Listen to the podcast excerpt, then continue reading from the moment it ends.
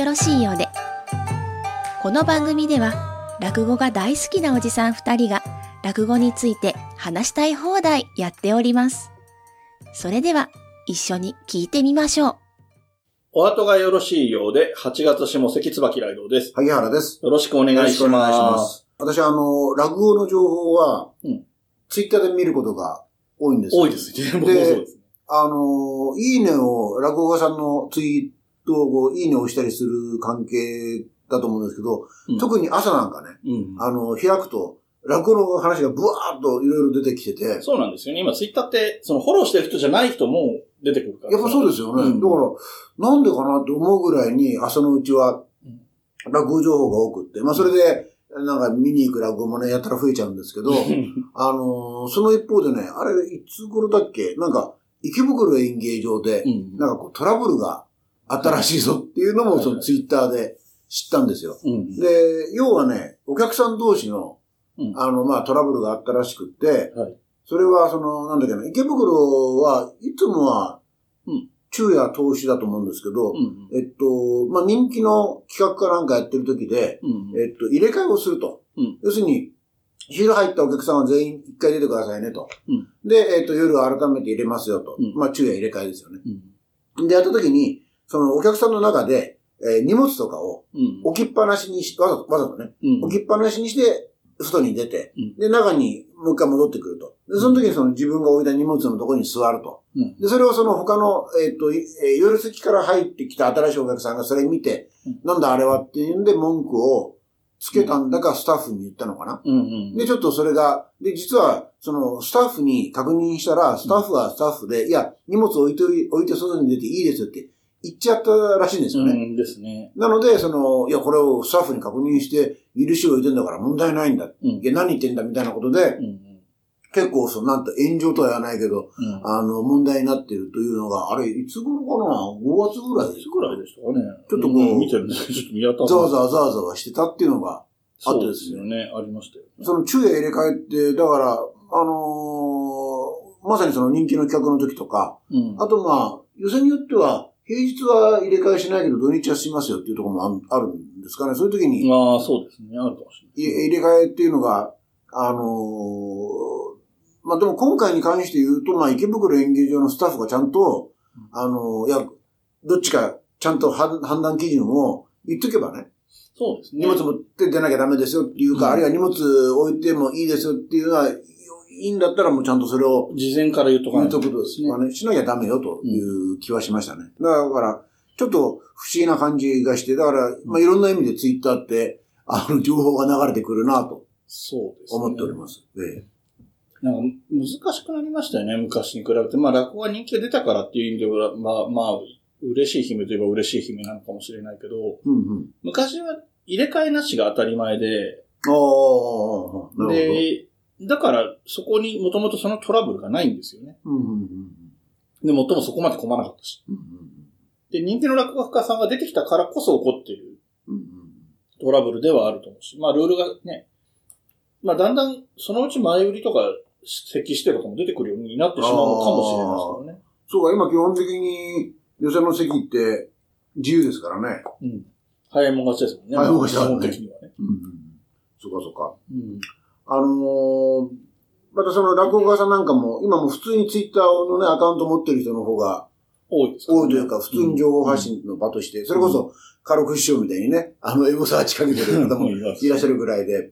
で、例えば最近だと売り出し中の二つ目になったばっかりのあの、春風亭架橋さあはい。ん。なんかもう意識的にこう、ツイッターやってらっしゃってて、うんで、彼の独演会情報とかも流れてきて、ついつい気になるし、で、その一方で、あのーあ、この話し家さん面白そうだなって、こう気になる新しい話し家さん出てくるじゃないですか。うん。で、ツイッターやってらっしゃると、今の架橋さんみたいにフォローしてうんいけるんだけど、やってなさそうな人もやっぱり未だにいらっしゃっててまあ、いますよね。まあ、方針としてやらない人もいますし、うん。そういうことなんかね、ちょっとこちらとしてはもったいないなと思ってしまうんですけどね。それこそ満喫さんとかは、三遊亭満喫さんとかはネットを、まあ、わからないからっていうのもあるんだけあど、ー基本的には、あの、関わらないようにしてるから、YouTube とかも自分ではやってないし、うんポッドキャストはね、あの、他のメインの人がやってるから参加してるぐらい。なるほど。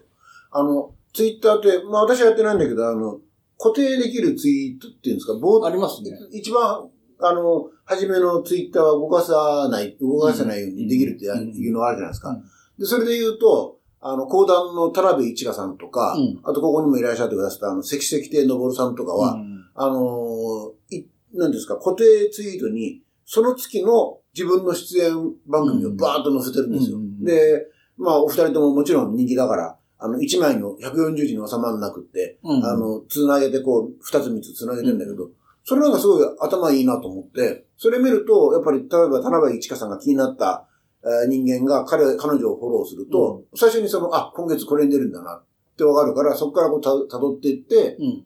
出演する回にうん。一番行きやすいわけですよね。わかります。で、それを毎月毎月変えるっていう手間はあるんだろうけど、でのぼるさんも同じようなことやってらっしゃる。うんあ、これはすごくツイッターの使い方としてうまいなと。そうですね。なんかツイッターちょうどいいんでしょうね。あのー、まあ内容的にも文字情報が欲しいことが多いので、うん他のアプリあるじゃないですか。TikTok とか、はいはいは Instagram とか。それよりかはツイッターがい。うんやっぱりいいと思うんで。で、やっぱり日本では圧倒的にツイッターユーザーが多いから、宣伝効果もでかいとか、うんそういうのもあるんだと思うんですよね。はいはうん。だそういう意味ではやっぱり上手な使い方かなと思いますけい。ど。うんまあ、話戻って池袋は、ああれはしょうがない、しょうがないって、その、さっきおっしゃってたような対応するしか仕方がないことっていうことなんですかね。なんか、やっぱり正直、あの、その、池袋演芸場の対応が一番問題があったかな。その、うん。あの、置くお客も、置置いてることに文句言うお客も、そのそれぞれの立場としては一応言い分成り立ってるから、あんまりいいこととも思わないけど、置いて先に昼席で席取っちゃえなんてあんまりいい発想じゃないけど、まあ許可取ってるなら、一応ね、いい部分としては通るから、うん。なんかそれぞれの要請がね、そういうとこしっかりしていかないと、なんか、もっとも、まあ一応会社組織になってるんだと思うんですけど、各要請それぞれが。でもやっぱり、なんていうんですか、家内性手工業的なというか、家族経営というか、うんなんでちょっともう少しなんとかしないといけないかもしれないですね、そういう意味では。それこそあの、池袋演芸場って一昔前まではお客が入んない場所として有まあ、名だったじ有ゃないですか。名なっていうところがありますだけ、ど、今はやっぱり企画によってはね、入るし、うんそれこそ、えっと、僕が今言ったツイッターのちょっと前だと思うんですけど、あの、同じタイミングじゃないと思うんだけど、えっと、三遊亭白鳥さんの、うん。あの、任教流山、あーはいはいの、えっと、流れの舞台時点ね、うん。10日間、うん、工業。あの時も確かすごい入ってて、うん。で、その時見てたら、あの、これ喋ったかもしれませんけど、白鳥さんがほあのホームページ、うんとかでうんあの、みんな、あの、仲良く見てくださいねってわざわざ書いてあたんですよ。それはつまりなんかトラブったんだろうなと。あやっぱ関取問題でね、あったんだろうなという気はしましたけど、で、生地その、昔は入ってないってイメージもあるし、で、実際、あの、決してキャパシティとして大きいところじゃないかそうら、ですね。だから、そういうところでそのすごい人気工業があると、比較的そういうことが起こりやすいのかなってそうですね。あそこは割となんか、好き嫌いは、その、お客もそうだし、演者もそうだろうけど、池袋って割と、なんていうの、よく言えば2、うんうん。悪く言えば、立ちの悪い客が多いみたいな言い方をする人が多かった印象があるんですよ。あの、その問題っていうか、やっぱ場所によって客層って微妙に違うんですかね？違うんじゃないですかね。僕だからうん割と最近言った、えっと、今月話してる浅草屋演芸ホール、うんうん。あの、小蔵師匠が出てはいはいはい言ってますけど、あの、お客の出入りがすごい多かったですよ。ああ、ああ、はい途中で帰る人もいっぱいいたし、うん途中から来る人もいっぱいいて、まあ、観光地っていう側面があるから、ああ、そうか。いっぱいいろんな、浅草寺お参りして、なん中見世歩いてうん、いロックでも行ってとかうん、神谷バンブ行ってとかっていう中で、、寄せも1時間ぐらい行こうとか、うん。2時間ぐらい行こうみたいな決め方で入ってる人がいるんだと思うんですよ。だから、で、末広亭に、新宿末広亭に慣れてると、新宿末広亭ってなんか、ある意味聖地感が強いから、割と並んで入って、いたらずっといるみたいなお客さん多いじゃないですか。はいはで、本当にギャップが激しくて、こんな気分で見るもんなんだって思いました。そうか、観光地の真ん中にありますからね。そう浅草園芸ホールはね。そうだよっぽど大きいね、あの、新吉広工業とかになるともうファンで埋め尽くされちゃうから、うんその観光客がそもそも見れないからそんなことないけど、なるほど。普通にね、肖像賞が出てるぐらいのクラスでも別に特別工業じゃなけれあば、入れ替わっていくっていう。だまあ、逆に言うと入れ替わりが多いってことは、見た目よりもお客さん入ってるってことですよね。ああ、なるほどね。そうかそうか、うんそりゃそうだ。あの、そういえば浅草といえば、これ喋ってないですよね。うんドキュメント72時間あ、話してないですね。のはい。舞台として描かれてて、そうですね。15日の夜にうん。確かやってたと思うんですけど、うんちょうどあの、芸協のね、新一披露のそうですね。興奮に当たっててえっと。龍尺さんと、えっと、翔也さんの。平井さんの。で、あれ見てると、それこそね、熱烈なファンがうん。並んでね、あのー入っていらっしゃってて、あるいは、あのーあの方は有名らしいんですけど、和服姿の、ちょっとご年配の女性あが、あ。あの、弟さんが亡くなって、ああって言ってましたよ。最後の出てきた。で、家にいると鬱になるから、もう笑いに来るんですっていう話は、あ、あの、おばさんいるねっていうのは、演者さんの方は、あ認識してるらしいですね。まあだからかなり来てるらしいんですけど、えーそういうふうな、あの、話があったりして。だから、あの、まあそういう意味でも、テレ、NHK でも取り上げられるぐらいの、場所でもあるわけですけど、だからそこはだからそういう面白さもあるからでしょうね。その観光地的なところにあるから。だから水広亭を定点観測するのと、うんうんうん。池袋と、違うでしょね、それね。上野と国立とって全部違うと思うんで、国立なんて全然、あそこの前に、あの、国立演芸場とか国立劇場とかに用がある人以外は、まあ、ほとんど人通んないようなところですよ、うんあそこ。あそこは寂しいですよね。あとはもう裁判所に縁があるよね。ああ、そうああ。確かに場所によってそうか。うん。だだからそういう意味で言えばやってもらいたいですけどね。7ドキュメント70日間で他の予選もね。ちなみにあの、国立劇場の中劇場で、あの、TBS のああ、えー独占会。落語研究会がうん収録やってて、今はまあコロナでもう2年以上、あの、無観客でやってるんですけど、うん未だにやってるんですけど、あの、演者さんによると、よくあの、よくじゃないけど、たまに言うけど、TBS の落語研究会はもうお客が笑わないので有名だって。ああ、要するにもうじゃあ2が多いんですよね。いわゆる落語通。だから、あの、こんなもんじゃ笑わないぞ的なのが、えー雰囲気としてあるらしいですね。だからまあ研究会ですからね。研究しに来てるんでしょうね、おそらく。はい。ということで、えっ、と、今回、下関の本題なんですけども、はいはいはいはい。えっと、ちょっとね、前に萩原さんと話してて出てきた話なんで、萩原さんから紹介とか説明してもらった方がはいはい。えっとね、テーマはね、あれなんです。あの、落語に興味はあるけども、まあ、いわゆる落語初心者で、うん何から、どこから落語を始めたらいいんですか？聞いたらいいんですか、という質問を我々が受けたときに、うん。何と答えたらいいんでしょうね、椿さん。っていう質問なんです。で、なんでかっていうと、たまたま僕仕事関係の方で、うんえっ、と、まあ、えっ、と、まあ、記者会の打ち合わせして、うんまあ、打ち合わせ自体は30分ぐらいで終わったんですけど、うん終わって、いや、実はすいません。お聞きしたいことが前々からありましてって言われて、うんその人にね。なんだろうなと思ったら、落語お好きですよねって聞かれて、いや、まあ好きですよって話してたら、いや、私も落語好き、っていうか興味はあるんですけど、何から手つけていいかわかんないと。うん要するにいろんなのがありすぎて。はい。で、何からやったらいいんですかって聞かれた時に、うん私が、やっぱり絶句したんですよね、一瞬ね。うん。なんだろうなと。確かに、聞かれたことないし、それまで。うん。でも、言われてみたら、こっちは、なんてだって、ポッドキャストやってるぐらいだから、うん落語を、まあ、好きなことは間違いないと。で、うんまあ、それなりに、まあ、調べたりもしてると。うんそうすると、まあ、今後そういう質問はあり得るわなあと。あ、まあ。でその時に、なんて答えたらいいんだろう。あるいは、椿さんがそういう質問、今までにあったかもしれないし、これからある、あるだろうし、うんそういう時なんてお答えになるのかなって、もう、シンプルに疑問に感じて投げたっていうことな。るほどね。そういうことなんです。で今話聞いてて、その、萩原さんに質問された方の、うんその疑問に関して言うと、例えばね、他のものに例えると、はいはいはあの、ダイエットしたいんですけど、何かでどうすればいいですかっていう質問に似ててい。、はあ、はあはえっと、もう求めてる、質問してる時点で効率的な方法を聞いてると思うんですよ。おーなるほどね。で、ああ、はいはいはい。あえて悪い言い方をすれば、つべこべ言わずに何かやれって話なんですよ。うんうん。どれでもいい。別に CD 聞いてもいいし、テレビ見てもいいし、寄せ行ってもいいし、何でもいいからう、んうんどれがいいかなじゃなくて動けばいいっていうのが、うん僕は今き事情を聞いた上での反応はそれなんですよ。ダイエットの効率的な方法を探して始めない人とちょっと似てる感じがしたんですよね。確かにね、昔僕の友人で、うんそれこそ、あの、衝動集じゃないけど、ジャズが大好きな、うんやつがいてうんなんかというと、その、なんですか、フルレコードやっていうの、うんに行って、そのジャズのところをこう見るんですよ。うんうんで、それをこう私、ぼーっと見てるっていう、は待ってるっていうのがあって、で、ジャズ好きらしいけど、何聞いたらいいのって、まさに同じ質問ですよ。ね。うん何聞いたらいいのって聞いたら、彼曰く、いや、何でもいいから聞きゃいいんだよと。うんうんうん今の椿さんの答えみたいなことですよ。うんうんうん何でもいいから聞きゃいいんだよ。いや、って言われても困るよっていうので終わっちゃったんですけどね。だから、あの、あとあれも似てますよね。あの、Windows 95が出た頃に、パソコン買う人が増えたじゃないですかで、これちょっと逆に近いのかな。パソコンで何がしたいんですかって聞かれて答えられない。ああ。あの、店員さんは、例えばネットができればいいんですっていう人にはこういうスペック。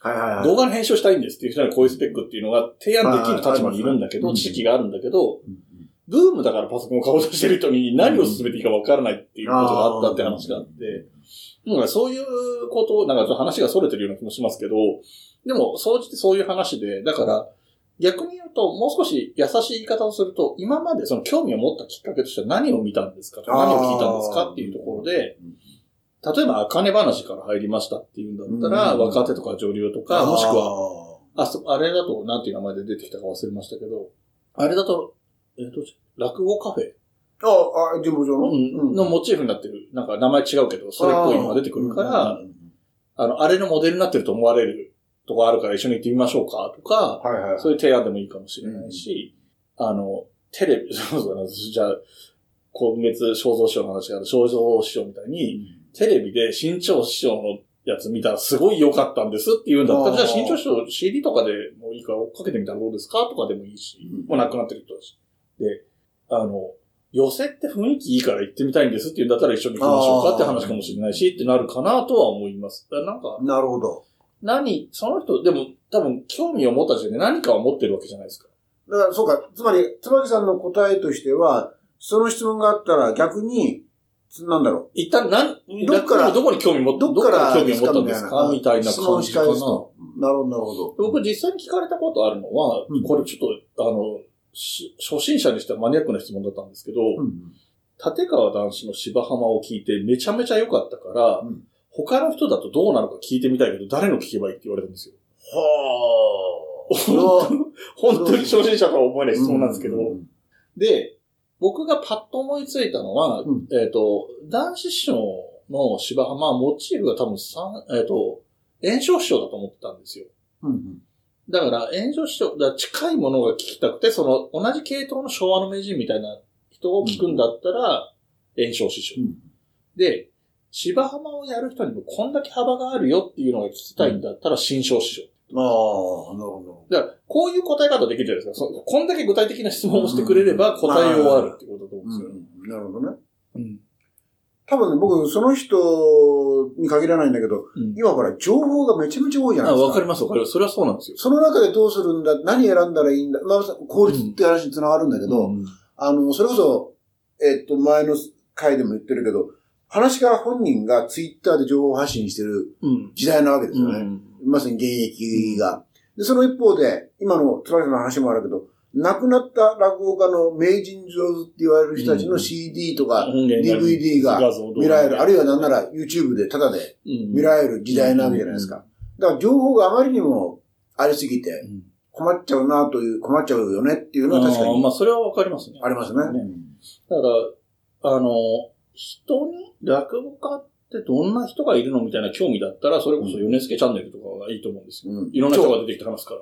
YouTube って僕結構重要で、うんあの、特にユネスケチャンネルそうだと思うんだけど、あの、あそこは本当勉強になるっていうか、うん多岐にわたるじゃないですか、そうで。すね。で、なであと、やっぱり、あの、ベテランのヨネスケ師匠がやってるから、人脈が広いですよね。で、ありますね。あと、立場も高いから、落語協会の人に出てもらうのも、なんか、笑っていても方式みたいに紹介してくださいなんて言って、次々繋いで、もともと面識がない人に呼んだりとかもしてるから、うんでそういうことができるっていう意味では、まあ、やっぱりヨネスケ師匠は強くて、で、他にあのぐらいの世代でがっつりやってる人があんまりいないから、逆に若手でさっきあの、以前にもちらっと出てきましたけど、いわゆるその話し家さんで言うと、やってる YouTube だとあと、ベベさんとかその辺なの？そうですね、ベベさんとかも、あの、ヨネスケチャンネルに近い、その、いわゆるバラエティ番組的な、その、要するに講座をやりますとかじゃなくて、えっと、落語家さんを呼んで話しますみたいなスタイルっていう意味だとベベさんだけど、最近配信止まってるかもしれない。あとあの、さっきおっしゃったほら、なんか二人あ、の、はいはいはいはい。なんだっけ、あの、えーっと、あれは一人が大神楽かなんかの人ですよ、ね。そうなん、大神楽の人なんだ。あの、えーっと、千成顧問ちゃん。ああ、これどこなんだろうな。なんか、他にも、あの、小豆師を検索したら、うんそのさっきも、あえっと、話にも出したけど、えっと、弟子の花平さんのにも出てるけど、すごい短かったり、花平さんもじゃあやってるわけだね。花平さんは自分で YouTube ですで、他の方の番組も YouTube チャンネルもヒットしたんだけど、うん。やっぱり今日どこどこに来てて、どこどこの楽屋で今撮ってます？この後何の演目やりますかぐらいしか聞かなくてすぐ終わっちゃうような、あんまり見ても、なん、ね。なんとも思わないよう宣な、伝だけだ。うん。そういうこともあるので、うん。だあとは、えーっと、ご迷路を玉助さんですっけ？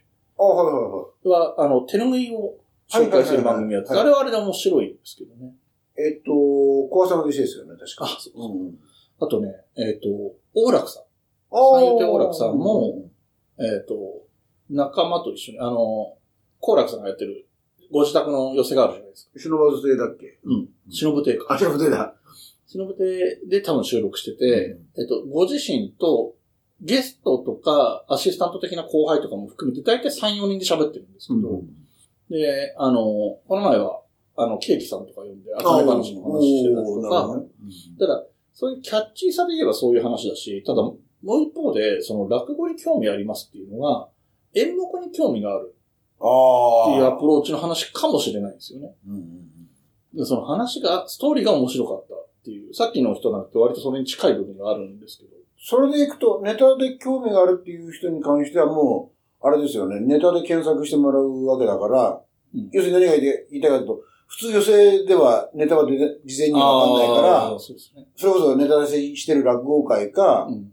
YouTube とかで検索しっていて、うか、まあ、だから、よっぽど好きなら CD 買ったりしてもいいかもしれない。まあそういうことなんですよね。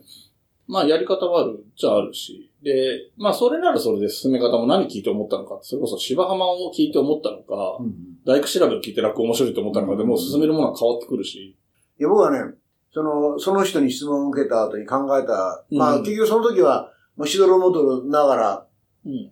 まあ、それこそ打ち合わせ30分、落語の話30分ぐらいしたしたんですけど、私がその後、どういうのが自分なりの世界なんだろうと考えたもって思ったのが、結局ね、まずその、何でもいいから一人気気になる落語家を作ってくれ。ああ、いい。それは何でもいいんですよ。うんそれはテレビでもいいし、うん。あの、それこそ YouTube でもいいし、うん気になる落語家を一人とにかく見つく見つけてくれと。うん。で、その人の落語を、とにかく、あの、一回見に行ってくれとうんで、それ、まあ理想系は寄せなんですけど、ただ寄せって言っちゃうと、都内近郊の方しか行けなくなっちゃうから、とかね。あと、立川流が見れないとかね。うんうん立川流が見れないとか、そういうこともある。だから、あの、そうなっちゃうから、まあ、あのー落語会うん。まで広げていいいいと思うんですけど、とにかく寄せなり落語会で、その生の、うんその方を見に行ってほしいと。そうすると、何がいいかっていうと、特に寄せがいいのは、うんその人はもちろんわかるんだけど、その人以外の話し家さんも見れることができるじゃないですか。。うんまあ、落語会でもまあ、4、5人出てくるわけだから。そうですね。そうすると何が言いたいかっていうと、その人を取っかかりに、この複数のね、うん。話し家に興味を持っていただきたいなと。な。そうすると、えーで、そこから先は、じゃあ、やっぱりこの人面白い、あの、自分が最初に興味持った人ね。うんあやっぱこの人面白いわと思ってうん、深掘りするんだったら、その人の、例えばツイッターを追いかけるとか。で、この人つまんないわと思う、実はあんまり面白くなかったと思っても、もう複数で出ればね。うん。あ、じゃあ、でも、この人がうん。新しいこの人いいわっていう風になるかもしれないし。で、その、とにかく、あの、リアルで見て気に入ってもらって、うんで、その人をさらに深掘りしていく。で、深掘りしていく手段としては、今とりあえずい、えー生きてるわけだから、うんツイッターなり、えー、なんだ ?YouTube なり、何かしか検索すれば出てくるでしょうから、そこからさらにどんどん第2、第3の落語会に行くと。そうすると、さらに、えー、その人はもちろん、ますます好きになるし、あ、他にこんな話し家もいるのねって、どんどん広がっていって、うん楽しくなるでしょっていう風になるほど。言うのがいいかなと思ってますね。僕はどちらかというと意見的には、どちらかといえば反対。あ、反対。うんうんうん。っていうのは、面白い面白い。そこがハードルになると思うんですよ。うんうん要するに現場に行けってすごい言うじゃないですか。うんうん。サンキュー達夫さんも言ううし、ん堀裕二さんも言うし、うんうんみ、で、あの、落語は生に限るみたいなタイトルの本もあって、わかるんですよ。僕はいいんですよ。うん僕はその通りだと思って行きたいって思うけど、うん現場行かなきゃいけないの。1回で3500円です。あこれを月に何回も行った方、毎月ぐらいは行った方がいいって言ってるんだかってなるぐらいだったら、あそれこそテレビでやってる日本の話芸だったり、うん朝の、なんだっけ、演芸の番組とー、か、ああとは BS とかもあれば落語研究会とかやってるから、テレビでもいいんじゃないですかとか、ああの、 Spotify にも音源だったら入ってるから、みたいな方が、それで好きになったらその次の段あ。階っていう感じかなと思いますね。なるほどねうん。確かに、そうなんですよ。行けっていうのは簡単なんだけど、それこそ、僕はあの、もともと九州の出身だから、うん九州の人間が、じゃあ都内の寄せに行けるかって言ったら、うんそれはなかなか難しいわけでね。で、九州でやる落語会だって、でも案外やってるから全部はいけないみたいなとこもあるじゃないですか。だだかから、確かにまあそうなんだけど、まあでも、らなんか、うん段階だと思うんですよ。うんうんなんか、その CD とかでは物足りないと思ったら絶対そ生で見たいとなるとは思うんですけど、逆に、な、真実だと思うんですよ。生に限る。と。その、僕も寄席とかいっぱい行くようになって、客の反応で演目変えたりしてんだろうなってわかるし、あ、今日の客笑わないなとか笑うなとか、僕が客側にいても当然わかるから、うん。で、なんか渋い反応されたこととかってあるし、なんか、居眠りしてるお客さんいるから声張ってるなとか、そういうのもあるのも分かってるから、だから生に限る。それをビデオで見たって、なんでこの人急に声張ったんだろうとか分かんないそういうことももちろんあるから、生に限るっていうのはすごい分かるんだけど、生じゃないとって言われちゃうと、うんうんあ、じゃあこの趣味は自分には無理なのかもしれないってなっちゃいそうだから、もっと手軽なとこあのね、けあの、落語会とか寄席がいいですよっていうのは僕一つ思ったのが、ろ。うん。あの、つまり、とっかかりの、あ、まずね、とっかかりは誰か一人とにかく作ってもらいたいっていうのがあって、で、まあそれを、その人深掘りしてくださいねっていうのが、まあ、あの、大前提ではあるんですよ。うんで、まあその深掘りの仕方が、まあ、寄席がいいとは思うんだけど、まあもちろん CD でもいいんですけど、で、寄席が面白いなと思うのは、やっぱり寄席って、まあこれ、話し家さんもよく言うけど、ショーケースなわけですよね。そうすると、例えば、あとチームプレーとか言いますよね。そうそうそうそう。うんだから例えばその、まあ、昨日で言う、あーと最近で言うと、あの、こちらくさんを見に行って、うん。だけど10人以上の、まあ、芸人さんが出てくるわけじゃないですか。。で、まさに典型だったんだけど、うん。えっとね、全く僕、えっと、予備知識なしで、うん。えー、見てた、見てたんですけど、うん。竜亭明楽さんっていう人が出てたんですね。うん。その予選の中で。うん。だから僕は目当てはこちらですよ。うん。で、明楽さんは最初の方に出てきてる人で、全くその予備知識もないし、まあせいぜい、こちらくの弟でしたなぐらいの認識しかないんだけど、うんこの人の話がめちゃめちゃ面白かったんですよ。えーで、僕はだから、あ、この人はちょっと今後、とりあえずもうちょっと見なきゃ、うんと思ったわけ。だから新しい、何？その、追っかけ候補になったわけですよ。はいはいはい。で、そういうのっていうのはやっぱり落語会とか寄せだから、あり得ることで、ああ、まあそうですね。あの、まあ、だから、あり得るとしたら、例えば落語、テレビとかで、うん複数のうん落語家さんが出るときに。お目当ては例えば、そうですね。あのテレビで見ると、そのお目当ての人しか見ないことにはなりやすいですよね。だからそのお目当てだけじゃなく広がっていくと面白いですよってことを、ああ、それはわかります、それはわかります。でね、ちょっと話それじゃうけど、うん明楽さんの、明楽さんで調べたら、来年真打ちになるらしいんですあよ。それなりのまあキャリアは積んでるのね。で、えっ、と、ただびっくりしたのがね、えっ、と、つぼさん。つぼさんをやったんですけど、うんあの、つぼさんって、まあご存知、まあ、つばきさん言うには言うまでもないんだけど、うんえっと、壺を買いに行くんだけど、水を入れるための。うんで、その、要はお、えっと、番頭さん、相手を騙して、うんえっと、お金払わず、違う、お金3円でか。うんで、6円の壺を買っちゃうって話なんだけど、うん登場人物が、それ分かってて、こういう話だもんねって、分かっててやる、やるんですよ。これ、うんちょっと自分が言っても分かりづらいと思うんだけど。うんで、小三治なんかは、要するに、登場人物は今日何言うか分かって、何が自分言うか分かんないと。うん要するに会話っていうのはうんもちろんそうですよね。うん A がこう喋って B がそれに反応して、それに A が反応すると。うんで、それを、だから A は何言うか、今から何言うか分からないままに喋っていくんだと。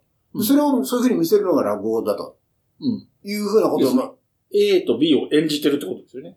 まあ、そうそうそう。で、だから、あの、要するに初めての会話をしてるわけですよ。うん舞台においては。うんうんあの、本当はもちろん、うん。もう何十回も稽古した上でややるんだけど、基本的に、えーハッツさん、熊さんは、その会話は初めてやってる会話なわけですよ。という前提じゃないですか、落語って。。ところがその、明楽さんは、ハッツさん、熊さんは自分たちはこれからどういう話で何喋るか分かってるもんね、うん俺たちはっていう前提なんですよ。それ言ってるんですよ。んセリフとして。うん。でも衝撃を僕受けて、うん。これめちゃめちゃメタな落語だと思って。そうですね。まさに見た。そうそうそうそう。うん、で、だからその時に思ったのが、でしかも、坪さんっていうのは非常に分かりづらい話だから、お金が絡んできて、うんだから、より楽しいんだけど、うんこれ他の話でもこんなメタなことできるのかなっていうふうに思ったんですよう。ん。だから、明楽さんの聞かなきゃいけないなと思って、で、それでツイッターで調べたら、どうやら僕の調べた限り、明楽さんアカウント持ってないのよ。だからなるほど。こまめに、うん。あのー東京カラバンとかで、うん。明楽調べて行かなきゃいけねえなとちょっと思って、はい。これこっち楽だけじゃ済まねえぞと思ってね。うん。ちょっと顔つきはちょちょっと怖いそう。人なんですけど、えっと、せっかくなので、えー東西寄せ演芸家メーカー2にもちろん載ってますので、はいはい紹介しとくと、あ、はいはいはい。えー、竜天明楽さんは、えっ、と、お生まれが1983年4月4日、来年40だ。そうですね。うんはい。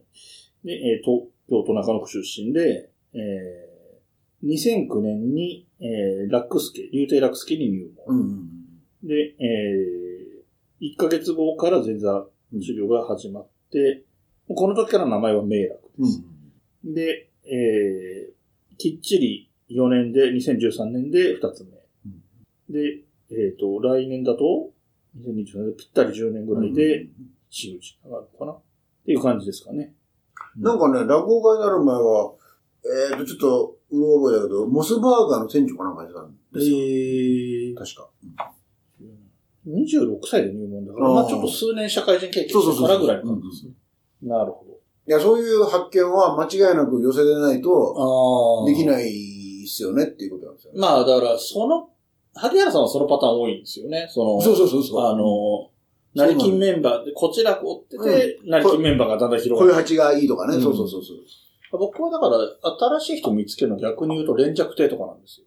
うんうんうん。でも、要は元から誰も知らないような落語会に行って、4人とも新人みたいなのを見に行くんですよ。そう、逆にそれどういうふうに決めてるわけですか？あ、でもそれでもその時は勉強さんとかちょっとは知ってる、ルートナインメンバーが一人いるとかぐらいで言ってますけど、あとはまあ、行きやすいのがどうしたって土日とかになってくるから、うんその中で一人ぐらい名前だけでも聞いたことあるなの会に行ってみようかなとか、。うんぐらいの感じですね。で、何しろ安いんで、連絡手が多い。連着亭は多くはないですけど、うん連着亭はやっぱり、それをやるんだったら連着亭がいいかなっていう気はします。みんな、な若手で、まあ、それなりに頑張って。な確かにそうですよね。えー連着亭って、えっ、と、11時の会が3人出て500円うんうんうんなんでしょ。めちゃめちゃコスパいいやつうん。コスパがいいとかって、ほとんど赤字でしょ。まあ、取り分ね。だから本当に勉強の場所なんですよ。うん逆に言うと連着亭自体が。だから要は、少しでもお客さんの前に立って喋りたい。うんあの、自分自身も赤字にならなければいいぐらいの気分で来てる若手たちだから楽しめるっていうところ、楽しめる、こっちとしては楽しめるし、向こうは勉強になるってことだと思うので、うんそういう意味ではいい場所だなとは思ってますけどね。まあ、それなりの人も出ますしね。はいはいまあ、二つ目に、えーっと、二つ目までしか出れないんで、うん真打ちはいないですけど、二つ目としてメジャーな人とかは出てたりするんで。うん。そうだから、まあだから、ちょっと結論的な言い方すると私の場合は、とにかく何でもいいから一人、この人良さげだなっていう人を見つけて、うんうんその人をとにかく深掘りまあ、して、人で行くってことです深掘りしていくことで、広げていや、でもいってください。それはそうかもしれないですね。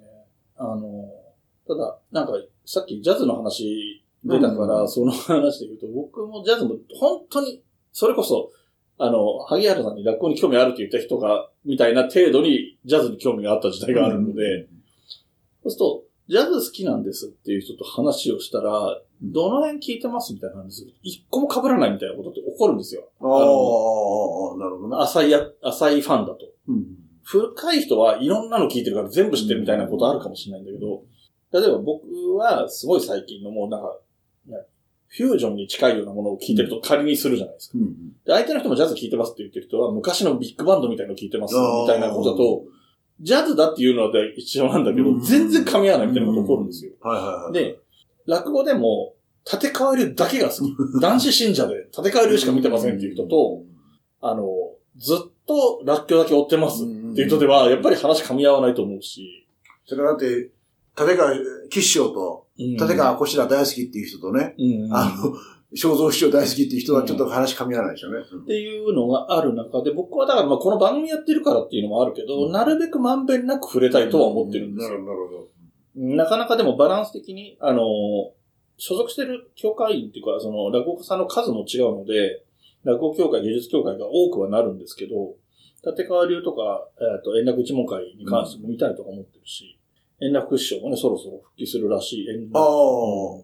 まさにこの放送っていうか、ポッドキャストの時にやる。ああ、ぐらいですか。そうか。そんな感じですね。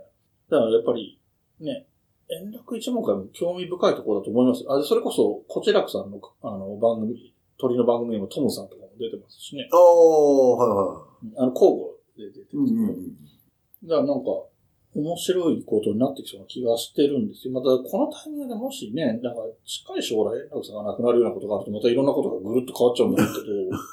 いや、まあ、近い将来ってない方がいいけど。もちろんない方がいいんですけど。あと、とにかく、まあ話、比較するけど、いわゆる炎症問題ね。炎症師匠の名前をどうするんだ問題は、やっぱ、円楽さんが継ぐかどうか置いといて、円楽さんぐらいにいろんなところに顔が利く人が、なんか動いてくんないと、結局収まりつかないんじゃないかって気がするんですよね。そうですね。だから円楽さんが話だけまとめ、自分が継がないまでも話だけまとめてるとかにしておかないとっていうのはあるかもしれないですね。だから、話、本当にどんどんそれでいきますけど、あのー、円楽師匠と、かつての弟子の伊集院さんが落語会やったりしたじゃないですか。で、やっぱりあの頃ってまだコロナ禍で、落語の仕事が激減してた時期だったから、円楽師匠はよく、まあ当時、伊集院さんが TBS ラジオの午前中のラジオ番組やってたんで、うん。あの、割とちょいちょいゲストに出てくれてて、うん、で、そこで出た話だったと思うんですけど、落語家って、例えば名を残す人もいれば、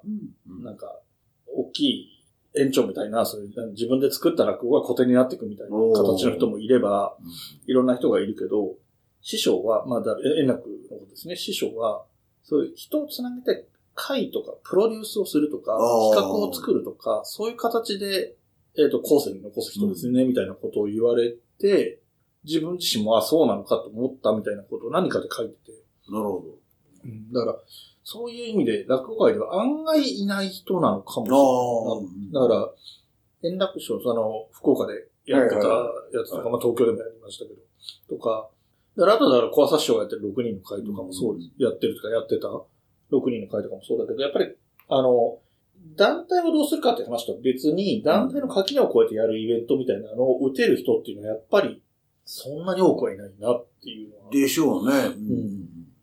あの、能力というか立場としてできてもやらない人もいるので。ああ。それはいろんな意味で大変ですからね。うん。だからそれは、あの、もちろん大変もあるし、その、好みとか性格的にそういうことはやりたくないっていう人もいるから、それは別に悪いことじゃないから。いや、だからそういう意味で言うと、いや、本当話がどんどんそれるけど、こちらくさんなんかは意識的にそれやってると思うんですよね。こちらくさんはすごいですね、意識の仕方がね。うん、なんかだから、僕は逆にちょっとついていけないぐらいです。あの、積極的にいろんなことをやろうとしすぎてて。あ、そう、うん、寄せの枠を超えていくスピードが速いなみたいな感じがしてます。でも、あの人ほら、軸足は寄せじゃない？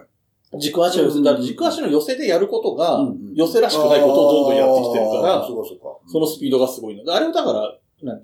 独演会とか自分の名前のホール落語でやってるんだったら別になんとも思わないけど、寄せで二つ目に結構深めの出番を出させるとか、あの、竹岡呼ぶとかね。そう、竹岡呼ぶとか、ダメとか言う気はないけど、結構その、いわゆる、あの、型なしじゃない型破りを、すごいペースでどんどんやっていくな、みたいな印象はあるんです。なるほどな。うん、いや、僕は、こちらくさんっていうのは、あのー、僕は、まあ、前も言ったかもしれないけど、小助六さん、亀雷門小助六さんと、はいはい、えー、竜亭小白さんっていうのはもう、将来の芸況を背負う、うん、僕は二枚看板だと勝手に思ってて、うん、で、あのー、どうやら、小助六さんは兄貴肌、兄貴分的な人らしくって、だからまさに、今の成金メンバーを抑えてる。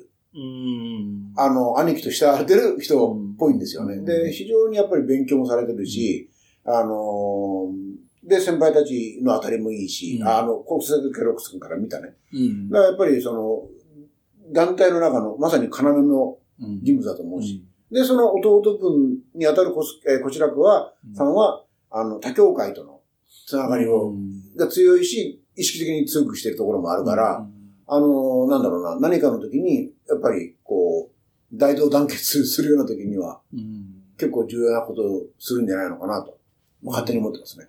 うん、あそうかもしれないですね。だからそこら辺の時に、その、割とラディカルな部分が多いっていう印象を与えた時に、教会みたいな、球体性としてるタイプの人が乗ってくれるかどうかっていうのは、ね。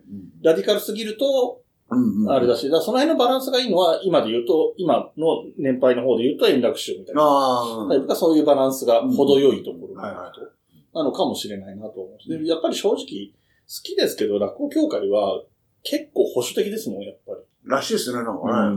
見ててもそう思いますよ。その、あの、疲労工業の挨拶の感じも全然違うし。うん、らしいですね。で、それこそね、前に、あの、桂宮治さんが主任の時に、あの、こちらくキックが飛んでるやつとかも、多分、ああいうの怒ってる人って多分落語業界好きなんだろうなって思うし、で、僕も別に怒りはしないけど、怒る人の気持ちもわかるなっていう部分もあるから、あ,、の、一回ならいいんですよ。あ、こんなこと起こるんだ、なんだけど、結構やるじゃないですか、ああいう、ああいうノリを。あの、誰かが講座に上がってる時に上がる。で、まあだってもっと言えばヨネスケさんだって上がってくるじゃないですか、カメラ持って。ああいうことって多分落語協会やらないんですよ。なるほどね。うん。だからそういうところで違いがあるなと思うんで。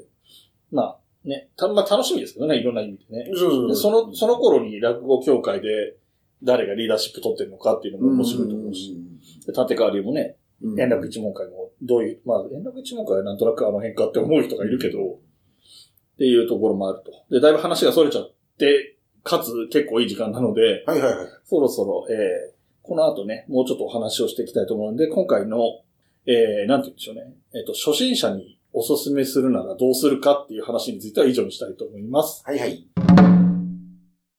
この番組ではお便りを募集しています。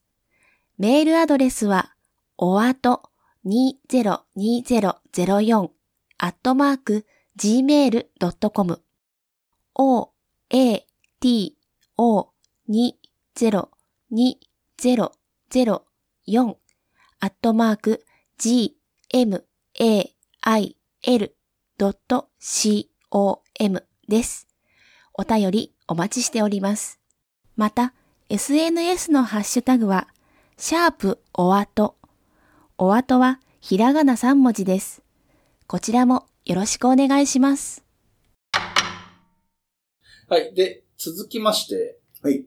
えっと、萩原さんのね、えー、方で話したいというか、話さざるを得ないというか。まあ、というか、あの、今悩んでることがありまして、はい、というか、まあ、この、ポッドキャストが配信されてる頃にはもう、決まってると思うんですけど、はい、えっと、そもそもね、この落語会、あ、ポッドキャスト、私の中での裏テーマっていうのがあって、ええ、その、私、毎年秋に、素人落語会をやってるんで、うん、まあそれの宣伝もできればいいなというのが、はい、まあ裏テーマとしてあったんですが、うんうん、ちょうどこれ始めた頃からコロナが、あの、で、出てきて、ちょうど去年、一昨年、一昨年は、えっ、ー、と、昔の動画を編集して、確か配信して、で、去年、全くなし。なかったんですよ、確かに。っていうことで、もう、そもそも、あの、お客さん、対人、あの、なんだ、対面のイベントってのはなかなかできない状態が続いたんですね。